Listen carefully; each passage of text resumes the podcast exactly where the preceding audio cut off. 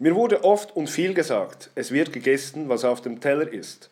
Damit war nicht die Nahrung selber gemeint, sondern dass ich alles aufessen soll. Noch heute gilt diese Regel offensichtlich.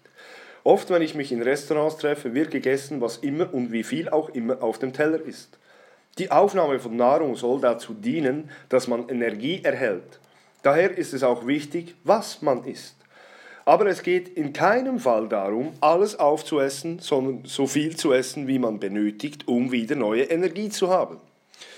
Ich wurde schon gefragt, ob denn das Gericht nicht gut sei, weil ich nicht alles gegessen habe.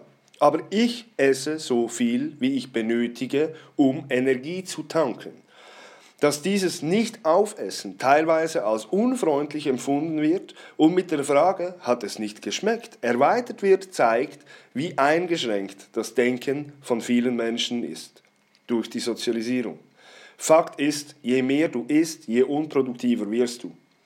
Weihnachten etc. sind hier die besten Beispiele.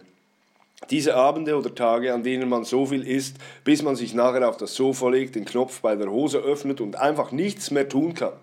Dieser Zustand kann so weit gehen, bis einem richtig schlecht ist.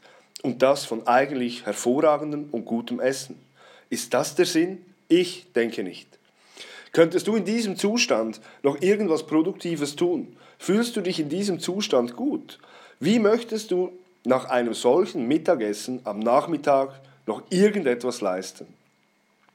Iss so viel, wie du benötigst, um Energie für Produktivität zu generieren und gib den Ratschlag, dass man alles essen soll, nicht weiter. Schon gar nicht mit dem Nachtrag, dass es unfreundlich ist, nicht alles aufzuessen.